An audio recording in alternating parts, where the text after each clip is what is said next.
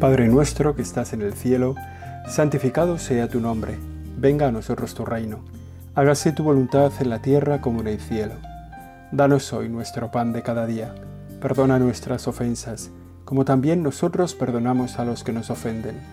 No nos dejes caer en la tentación, y líbranos del mal.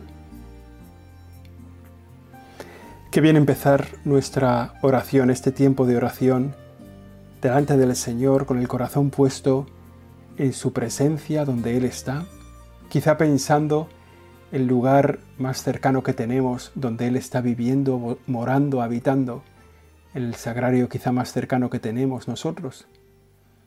Qué bien empezar esta oración con el Padre nuestro, con la oración que Jesús nos enseñó. Esa oración en la que pedimos lo que necesitamos, aunque no lo sepamos. Esto es un poco maravilloso, pero es así, es verdad. En nuestra oración, en esta oración, en el Padre nuestro, quizá pedimos lo que nosotros creemos que no necesitamos. Lo que necesitamos sin querer. Nos pasa un poco como a los niños pequeños. Los niños que, que piden muchas veces cosas que no necesitan. Y nos encontramos el esfuerzo de los padres por hacer explicar, por explicar a sus hijos, no, esto no lo necesitas. Esto no es importante para ti. Nosotros que somos un poco niños, que también a veces en nuestra oración pedimos lo que no necesitamos, o pedimos sin darnos cuenta, cosas un poco absurdas a lo mejor, nos hace bien conocer el Padre nuestro porque en esa oración pedimos lo que siempre necesitamos.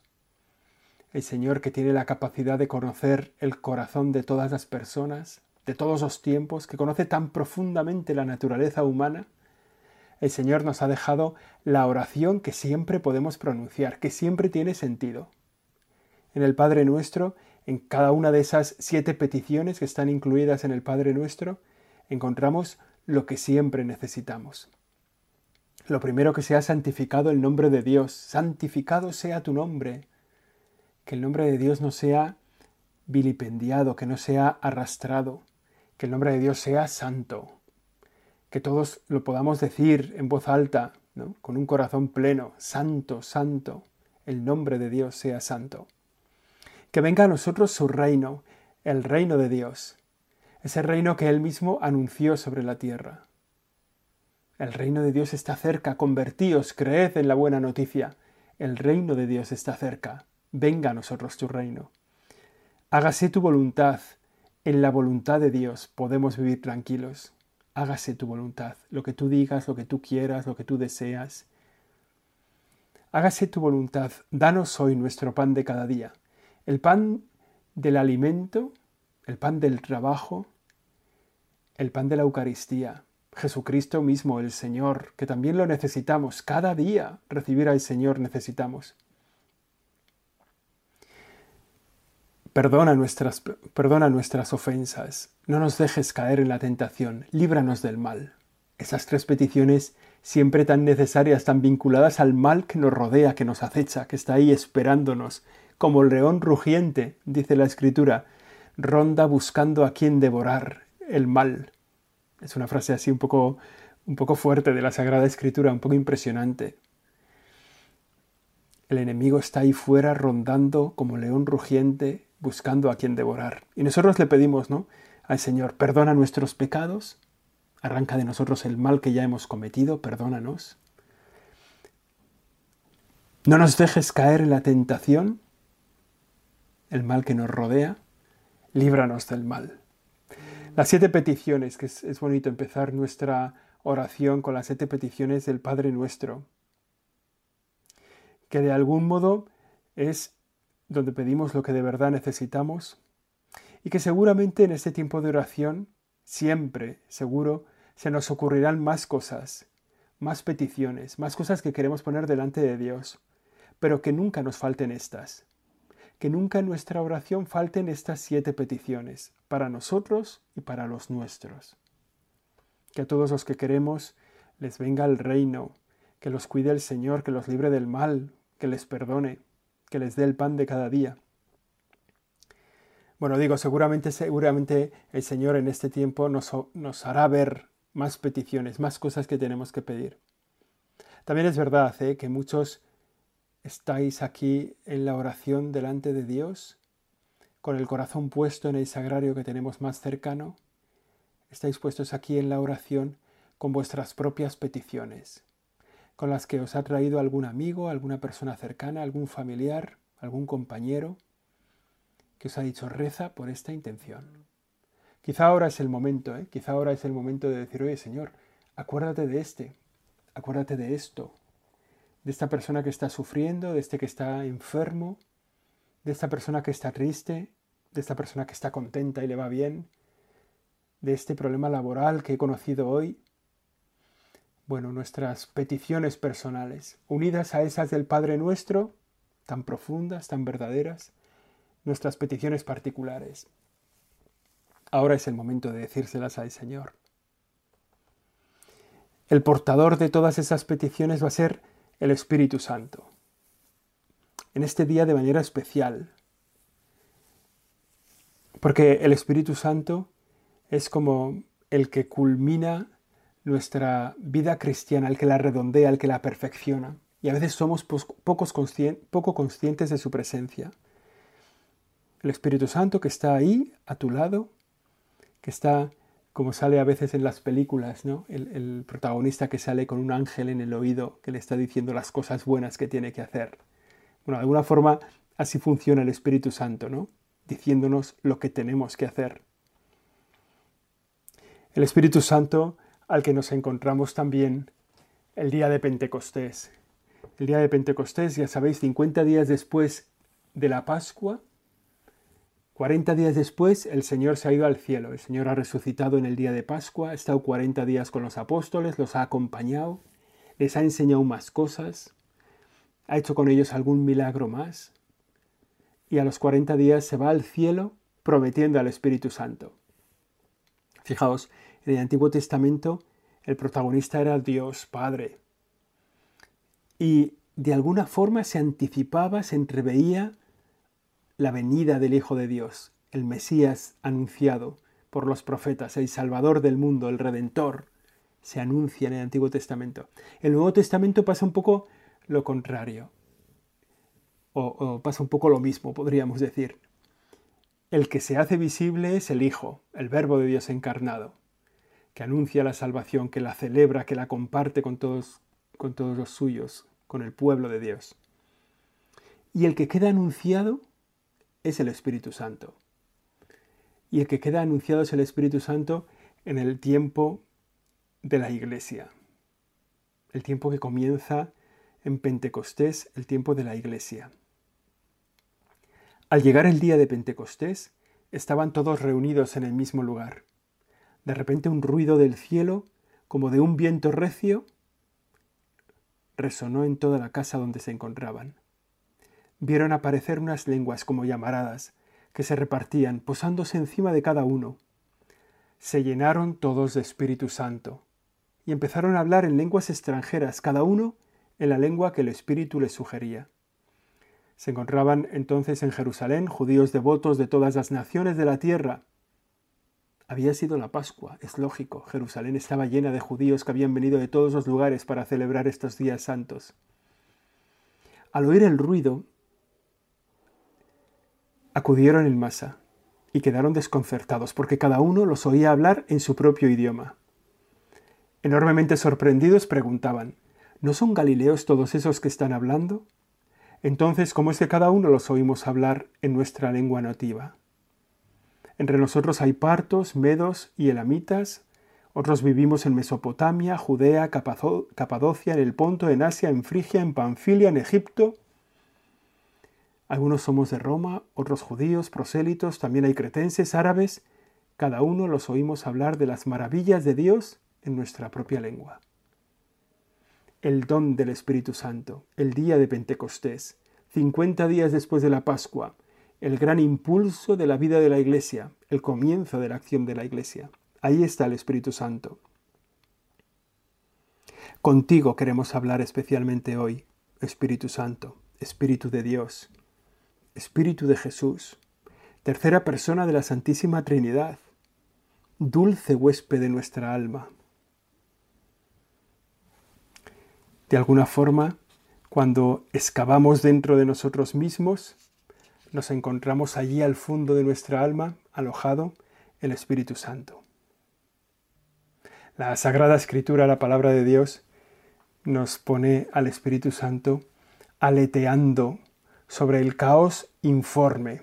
La tierra estaba informe, estaba vacía, la tiniebla, la tiniebla cubría la superficie del abismo. Imaginaos, ¿no? Son las primeras palabras de la Biblia.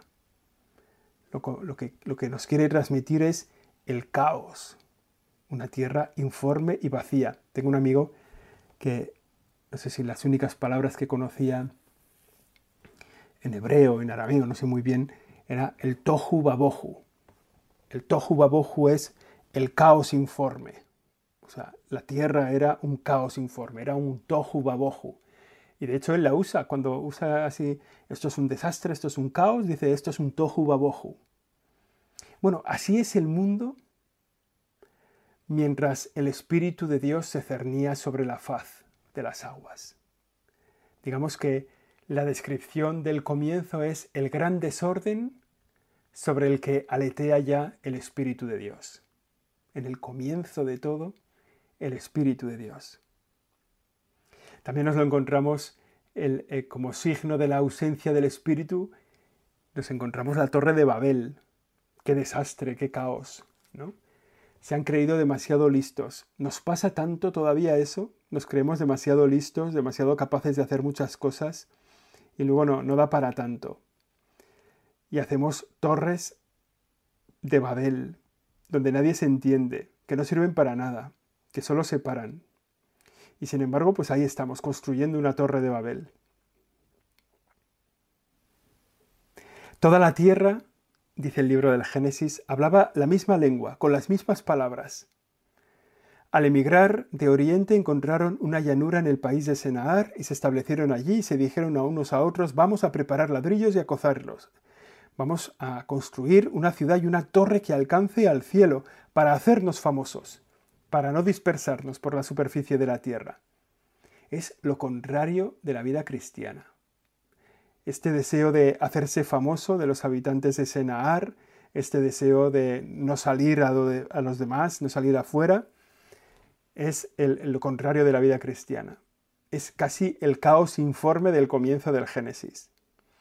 Y ahí comenzaron, ¿no? A hacer su torre, hasta que el Señor se enfadó son un pueblo solo con una sola lengua. Si esto no es más que el comienzo de su actividad, nada de lo que decidan hacer les resultará imposible. Voy a bajar y a confundir su lengua, de modo que uno no entienda la lengua del prójimo. El Señor los dispersó. Y así confundió el Señor la lengua de toda la tierra. Castigó ese deseo de ser más que los demás.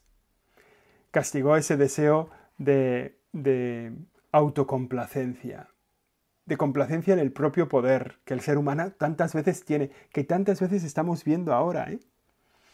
El deseo de vivir lejos del espíritu. Y por eso, como contraposición de esto que acabamos de escuchar, de las lenguas en la torre de Babel, el espíritu da el don de lenguas a los apóstoles. Bueno, es como, como un momento maravilloso en la vida de la iglesia por fin se renueva la unidad. Por fin hay gente que tiene palabras comprensibles para todos los hombres de todos los tiempos. Por fin en la iglesia que acaba de nacer, los miembros de esa iglesia tienen una palabra de sentido, de valor para todos. ¿Cuántas gracias te damos, Señor, por haber hecho de la iglesia un pueblo de Dios válido para todos los hombres de todos los tiempos, válido para todas las personas, para que todos en ellos, en ella, en este pueblo, se encuentren en casa. La iglesia es la gran casa de Dios, la gran casa de los hijos de Dios, donde todos podemos vivir. Y ahí es donde se habla una sola lengua. Cuando vemos en la iglesia, ¿no? Dividirse a veces en opiniones, yo pienso esto, yo pienso lo contrario, esto que ha dicho el Papa no lo veo claro, esto no estoy de acuerdo. Cuando empezamos a hablar distintas lenguas, lo que nos falta es el Espíritu de Dios. En este día es precioso pedir al Señor ese espíritu de unidad entre todos nosotros. que podamos hablar una, una sola lengua, que podamos comprendernos unos a otros, que retomemos ese espíritu de Pentecostés en el que todos los apóstoles eran entendidos por todas las personas, que podamos entender a nuestros pastores, que las personas con las que tratamos nos entiendan a nosotros como cristianos cuando hablamos de Dios. Esa es también hoy nuestra oración. Es el deseo que, que queremos ver cumplido. Hay una lectura también preciosa para este día que nos, nos recuerda para hablar en el día de Pentecostés, que nos recuerda la presencia y la importancia del Espíritu Santo. Es una profecía de Ezequiel que le hace ver el Señor un, valle todo lleno de huesos. Y entonces le pregunta, ¿no? El, el Señor al profeta, oye, ¿tú crees que esto, esto podrá revivir? ¿Todos estos huesos podrán revivir? Él se encoge de hombros, de hombros y dice, Señor, tú lo sabes. Yo no lo sé, tú sabrás.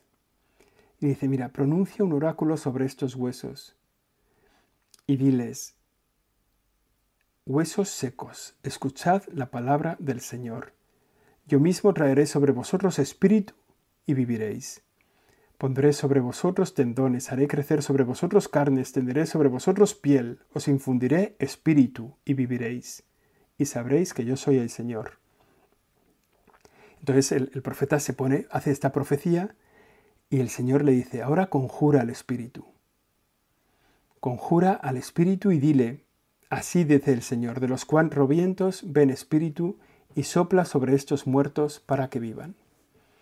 El espíritu vivificador nos encontramos tantas veces en la Sagrada Escritura, tantas veces que, nos hace reconocer que la vida, nuestra propia vida, la vida cristiana que nosotros tenemos, la vida cristiana del pueblo de Dios, la vida del mundo, depende de la acción del Espíritu Santo.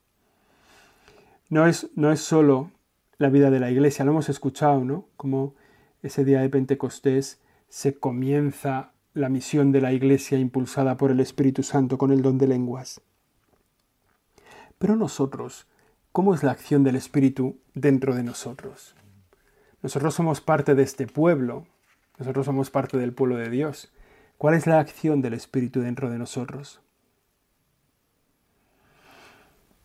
Recuerdo una frase de San Agustín, yo creo que la recordamos todos, ¿no?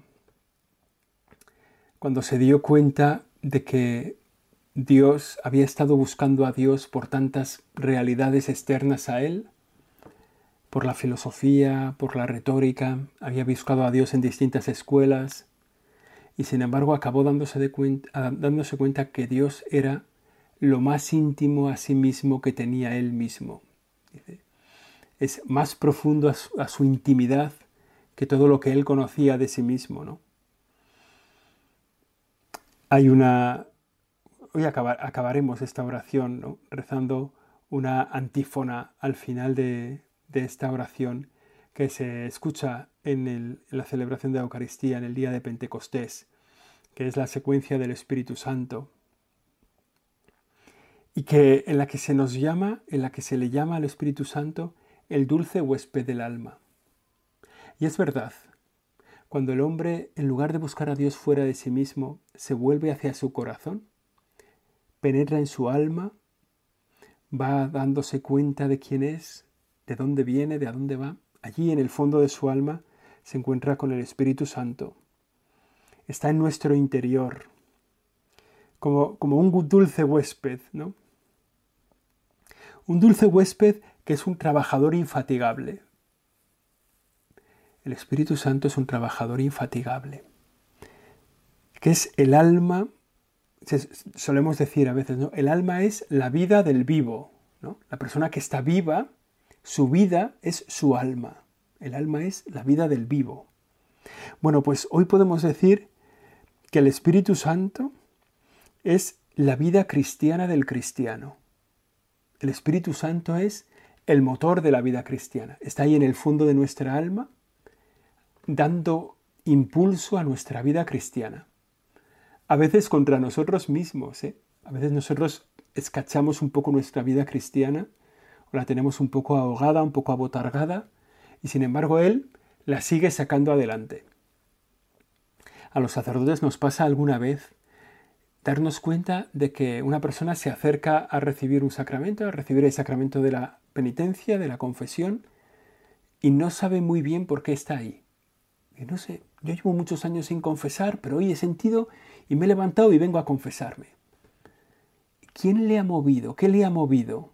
Pues el que está en el fondo de su alma construyendo su vida cristiana. O sea, el Espíritu Santo es la vida cristiana del vivo. Por eso es el, el día hoy para darnos cuenta del trabajo infatigable del Espíritu Santo en nuestras almas. Ser conscientes del trabajo que Él hace, agradecérselo, ponerlo en valor, darnos cuenta cuántas veces nos ha sacado Él adelante. En nuestra vida cristiana, ¿eh? ¿Cuántas veces hemos estado a un tris, a un tris de caer, a un tris de perdernos del todo? ¿Cuántas veces Él ha sido el que nos ha puesto un poco el, picante de decir, ojo con esto?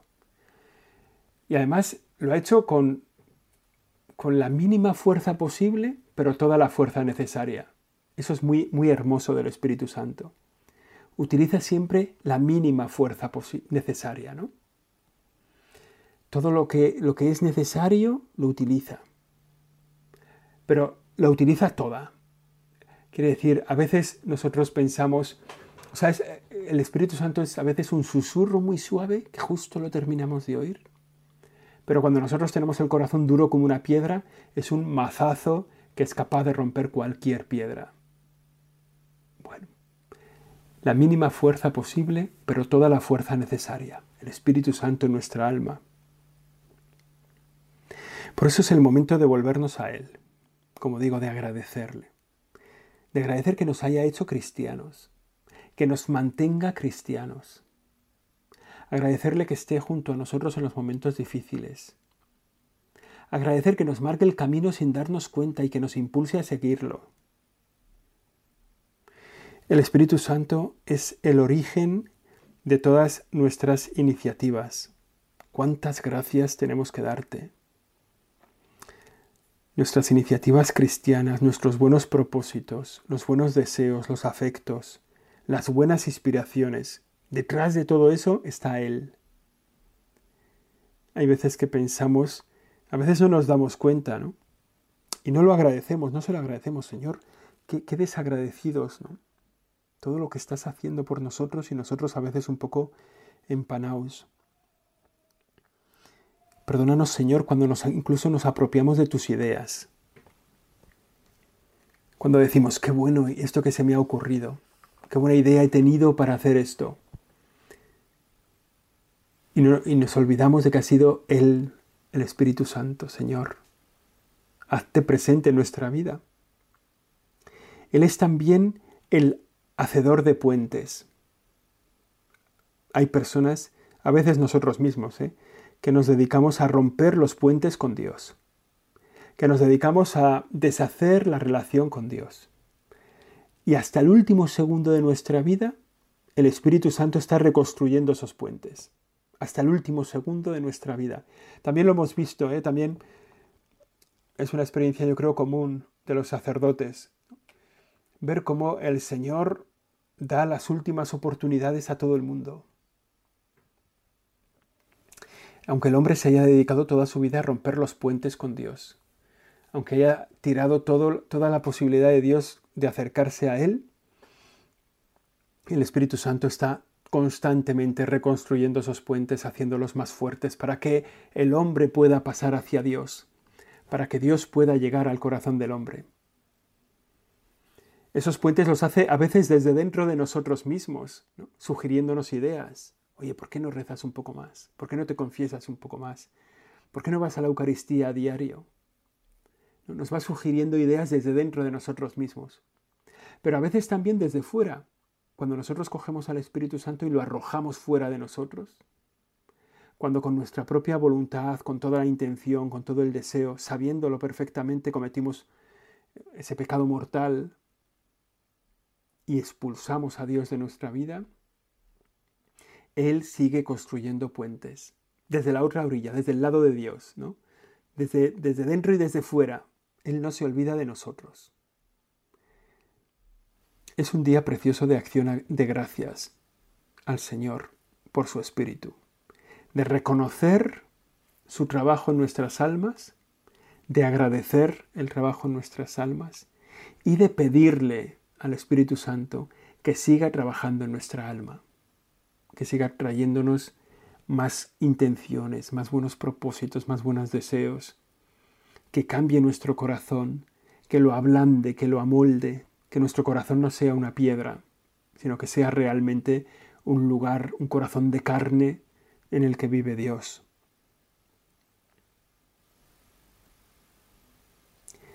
Qué bonito sería en este día efectivamente reconocerlo, darnos cuenta de su presencia, tomar conciencia de su acción concreta y constante en nuestra vida.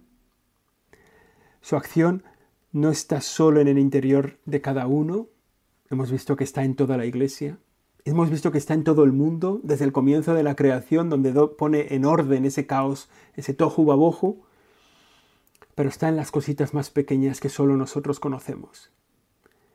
Por eso es un cómplice perfecto para nuestra vida cristiana. Por eso es la persona a la que tenemos que encomendarnos.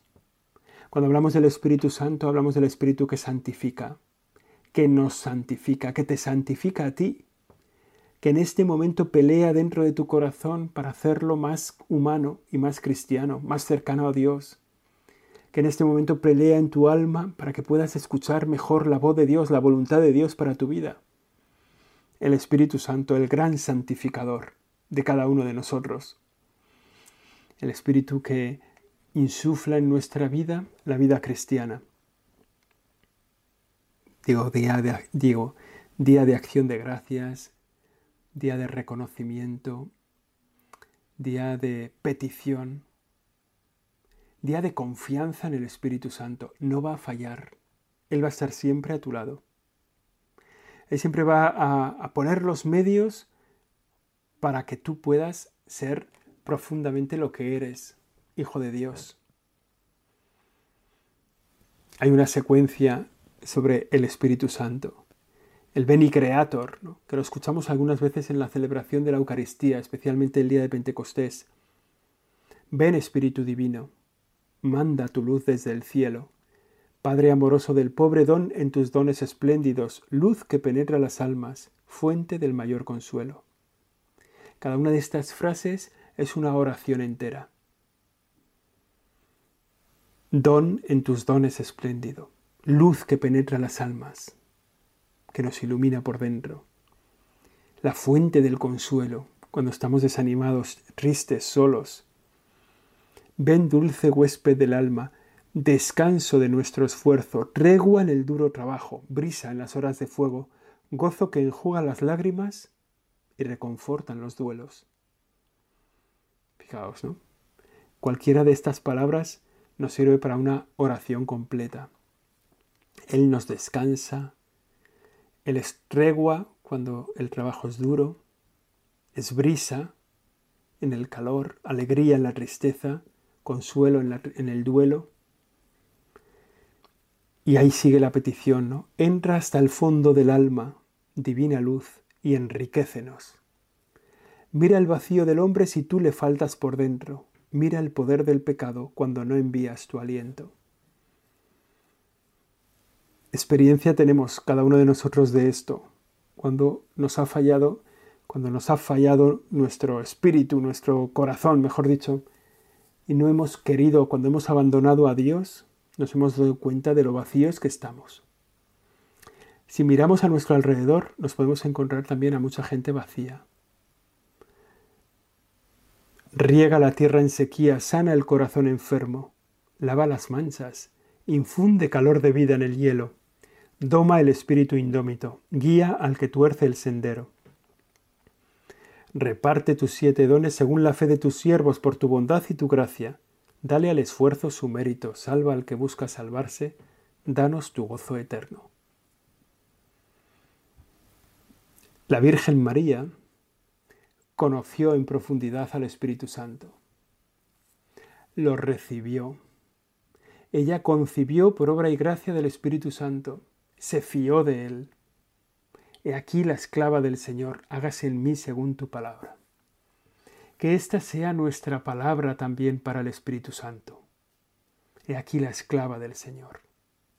Haz de mí lo que quieras, hágase en mí según tu palabra. Que la Virgen María disponga nuestros corazones para que podamos hablar así al Espíritu Santo y ponernos a su disposición para nuestro bien, el bien de nuestra vida cristiana y para el bien de toda la Iglesia. La Iglesia necesita gente santa, gente santificada por el Espíritu Santo. Dios te salve María, llena eres de gracia, el Señor es contigo, bendita tú eres entre todas las mujeres y bendito es el fruto de tu vientre Jesús. Santa María, Madre de Dios, ruega por nosotros pecadores, ahora y en la hora de nuestra muerte. Amén. Gloria al Padre y al Hijo y al Espíritu Santo, como era en el principio, ahora y siempre, por los siglos de los siglos. Amén.